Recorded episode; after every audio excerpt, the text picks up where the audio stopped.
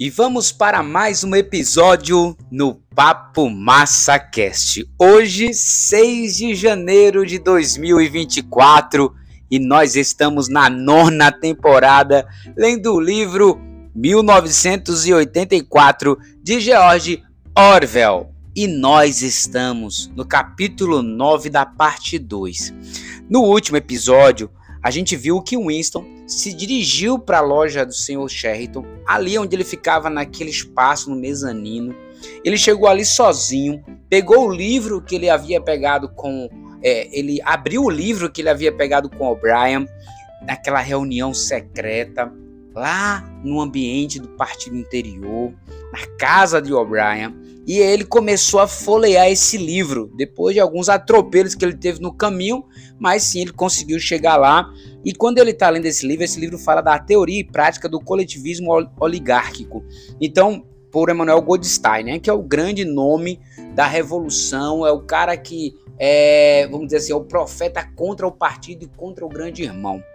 E esse livro que ele está lendo, vocês estão acompanhando aí, ele conta um pouco de como a, a, o mundo ali está dividido de forma geográfica. E também esse esse livro ele começa a falar um pouco sobre é, os vamos dizer assim as dores da guerra, né, as consequências da guerra. E ele começa a relatar nesse livro e a gente vai continuar realmente mergulhado nele até que depois dessa leitura vai haver uma discussão muito interessante entre Julia e, e, e Winston e a gente vai entendendo cada vez mais o mundo de 1984 e fazendo aquela, aquele velho comparativo com a nossa realidade, né? Nosso momento atual.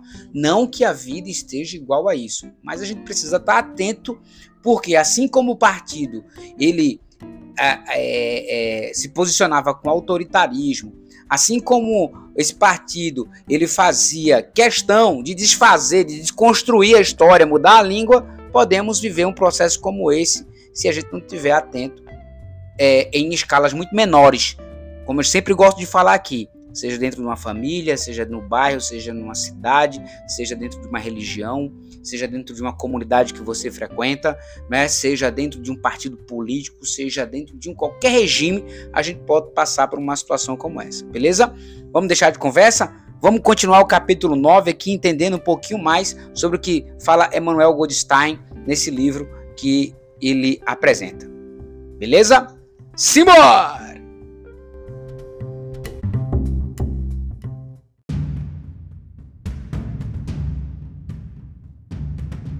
Continuidade do capítulo 9, parte 2.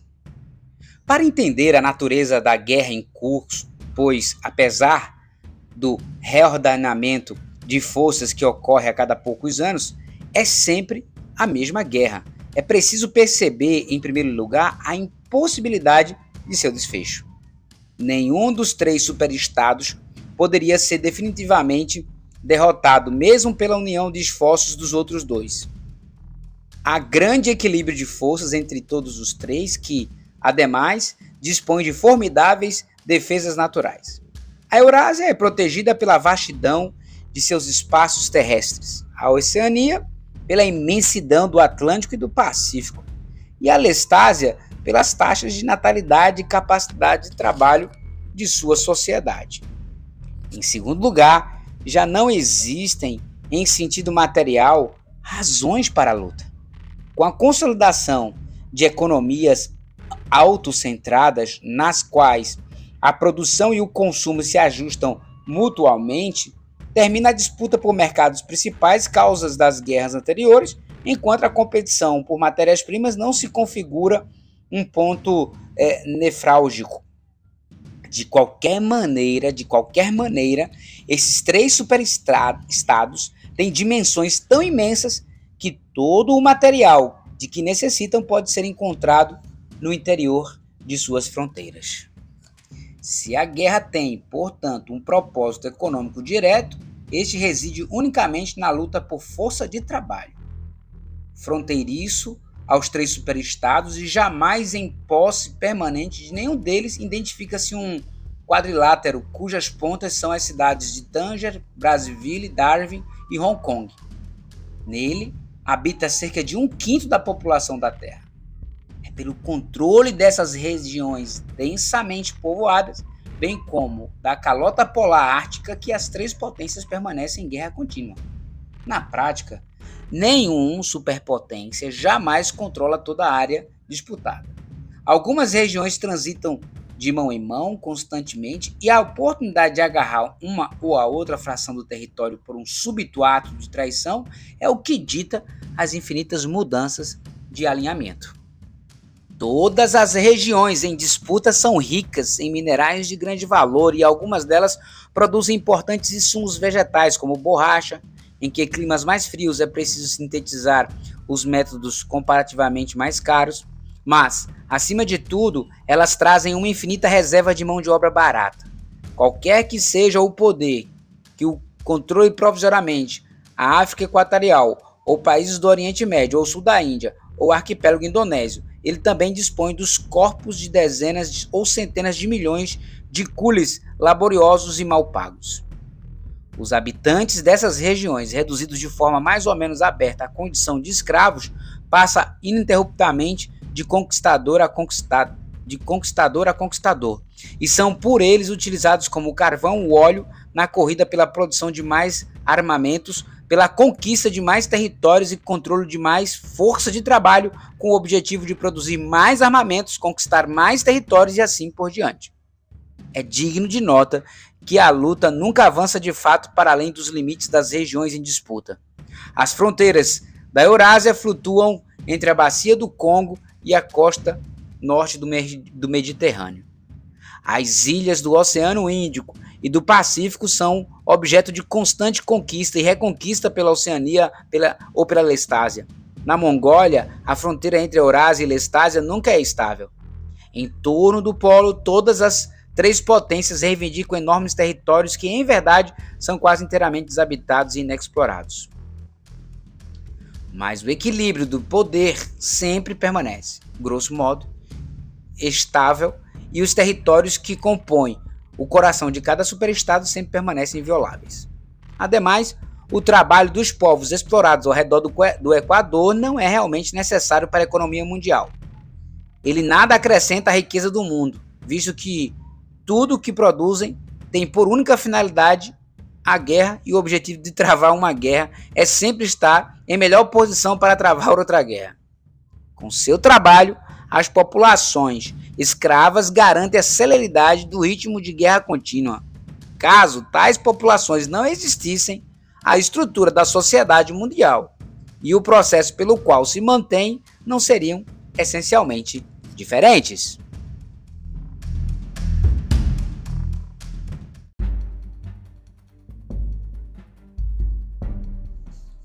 O objetivo fundamental da guerra moderna, objetivo a um só tempo reconhecido e não reconhecido pelas cabeças dirigentes do partido interior e assim em consonância com os princípios do duplo pensar, é usufruir do produto da máquina sem que se eleve o padrão geral de vida. Desde o final do século XIX, permanece latente na sociedade industrial o problema do destino a ser dado ao excedente de bens de consumo.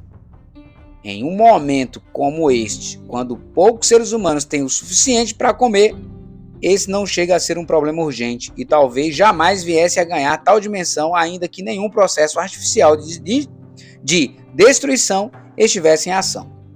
O mundo de hoje é um largo vazio, faminto e dilapidado em comparação com o que existia antes de 1914 e ainda mais se comparado com o futuro imaginário que se projetava naqueles idos no século do, no início do século XX, a visão de uma sociedade futura incrivelmente rica e ociosa, feita de ordem e eficiência, um mundo é, antisséptico e reluzente, construído em vidro, aço e concreto, branco como a neve, fazia parte da consciência de quase toda a sociedade letrada.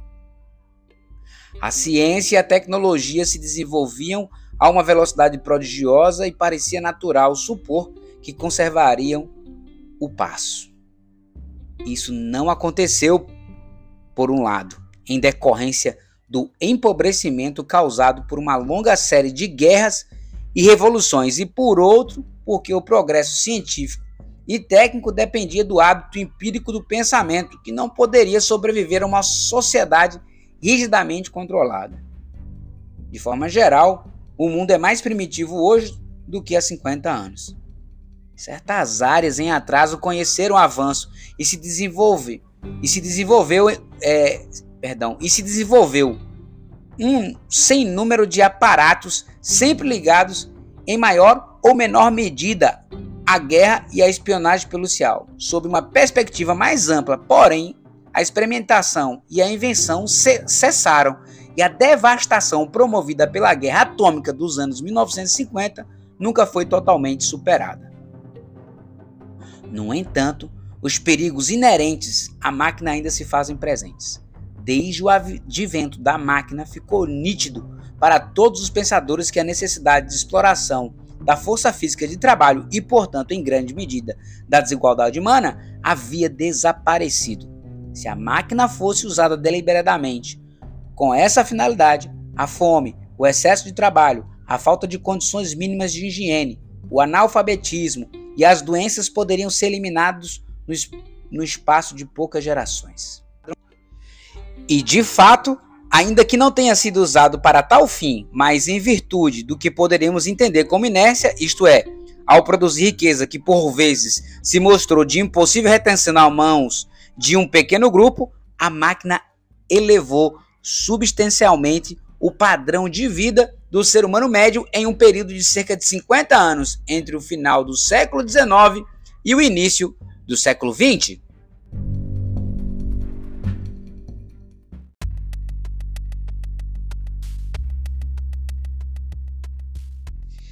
Ficou também nítido, contudo, que um amplo e restrito crescimento da riqueza significava a destruição. Na verdade, em certo sentido, representava a destruição de uma sociedade de hierarquicamente organizada. Em um mundo no qual todos trabalhassem poucas horas, tivessem o que comer, morassem em casas com banheiro e geladeira e possuíssem um automóvel ou mesmo um avião, talvez a mais clara e fundamental forma de desigualdade já tivesse desaparecido uma vez que se fizesse geral a riqueza, não, configura, não configura, configuraria uma distinção. Foi possível, sem dúvida, imaginar uma sociedade em que a riqueza, no sentido dos bens e luxos pessoais, fossem igualmente distribuídas, enquanto o poder permanecesse nas mãos de uma pequena casta privilegiada. Na prática, contudo, tal sociedade não podia se conservar estável por muito tempo. Se houvesse acesso universal a lazer, à segurança, a grande massa de seres humanos via, de regra, imbecilizada pela pobreza, tornar-se-ia letrada e aprenderia a pensar por si mesma. E uma vez que seu letramento tivesse se realizado, ela perceberia cedo ou tarde a inutilidade da minoria privilegiada e a destruiria. A longo prazo, uma sociedade hierárquica só se faz possível com base na pobreza e na ignorância. Voltar a um passado agrícola, como sonhavam alguns pensadores do início do século XX, não era uma solução viável. Ela não era compatível com a tendência à mecanização que se tornara praticamente instintiva em quase todo o mundo. Ademais, de uma perspectiva militar, qualquer país que permanecesse industrialmente atrasado era considerado frágil e estava fadado ao domínio, direto ou indireto, de rivais mais desenvolvidos tampouco configurava solução satisfatória à manutenção da pobreza das massas a partir da restrição da produção de bens. Em grande medida, foi o que ocorreu durante a fase final do capitalismo entre as décadas de 1920 e 1940. A estagnação econômica de muitos países, a falta de cultivo de terra e o investimento em maquinário acarretaram a desocupação de grandes massas populacionais que passaram a ser miseravelmente sustentadas pela caridade do Estado. Do mesmo modo, essa condição levava à fraqueza militar e, uma vez que as privações que infligiam eram obviamente desnecessárias, tornava a oposição inevitável. A grande questão era compreender como manter as engrenagens da indústria girando sem que a riqueza real do mundo aumentasse. Os bens devem ser produzidos, mas não distribuídos. Na prática, a guerra continua proporciona perdão, na prática, a guerra contínua proporciona a única forma de realização de tal projeto. O efeito fundamental da guerra é a destruição, não necessariamente de vidas humanas, mas dos produtos do trabalho humano. A guerra é um meio de fazer em pedaços, derramar na estratosfera ou mergulhar nas profundezas do mar matérias ou materiais que poderiam ser usados para trazer conforto às massas e, portanto, ao longo prazo, conhecimento.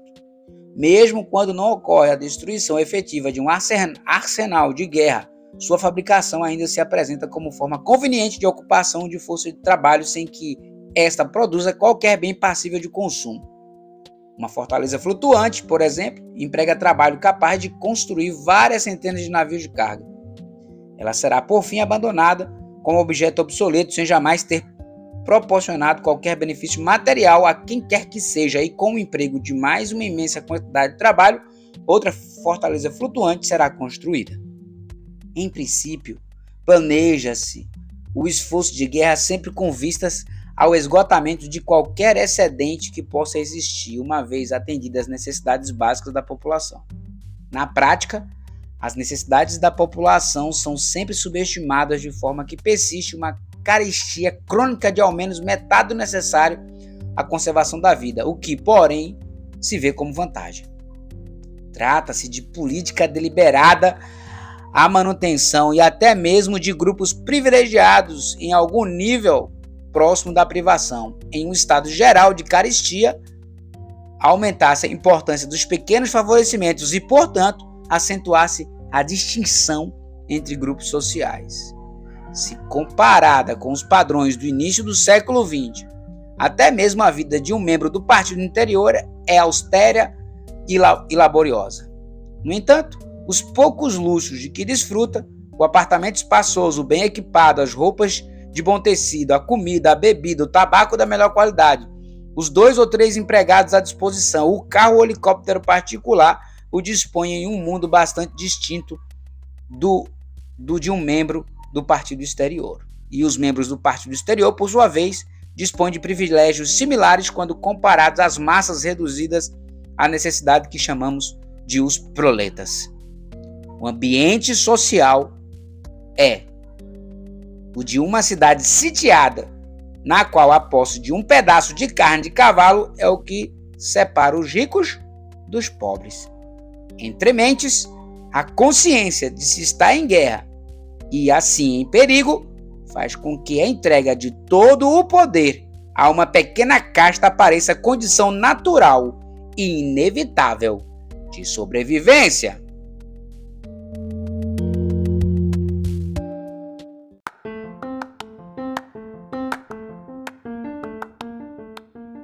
É, minhas amigas, meus amigos do Papo Massacast, muito interessante essa parte de hoje. A gente deu uma lida aqui legal e pôde ver o contexto, como Gorenstein ele apresentava o mundo naquele momento, como ele fala dos objetivos da guerra, dos objetivos do partido que queria ali dominar sobre as pessoas e criar o mundo na condição para que realmente as pessoas entendessem que a condição era aquela e que não podia sair dela de jeito nenhum.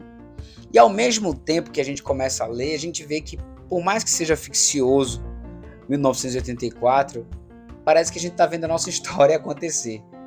Quando eu começo a pensar na atualidade, guerra da Rússia contra a Ucrânia, quando a gente começa a ver a Ucrânia com a Rússia, quando a gente vê o embate de Israel com os palestinos é, e vice-versa, os palestinos com Israel.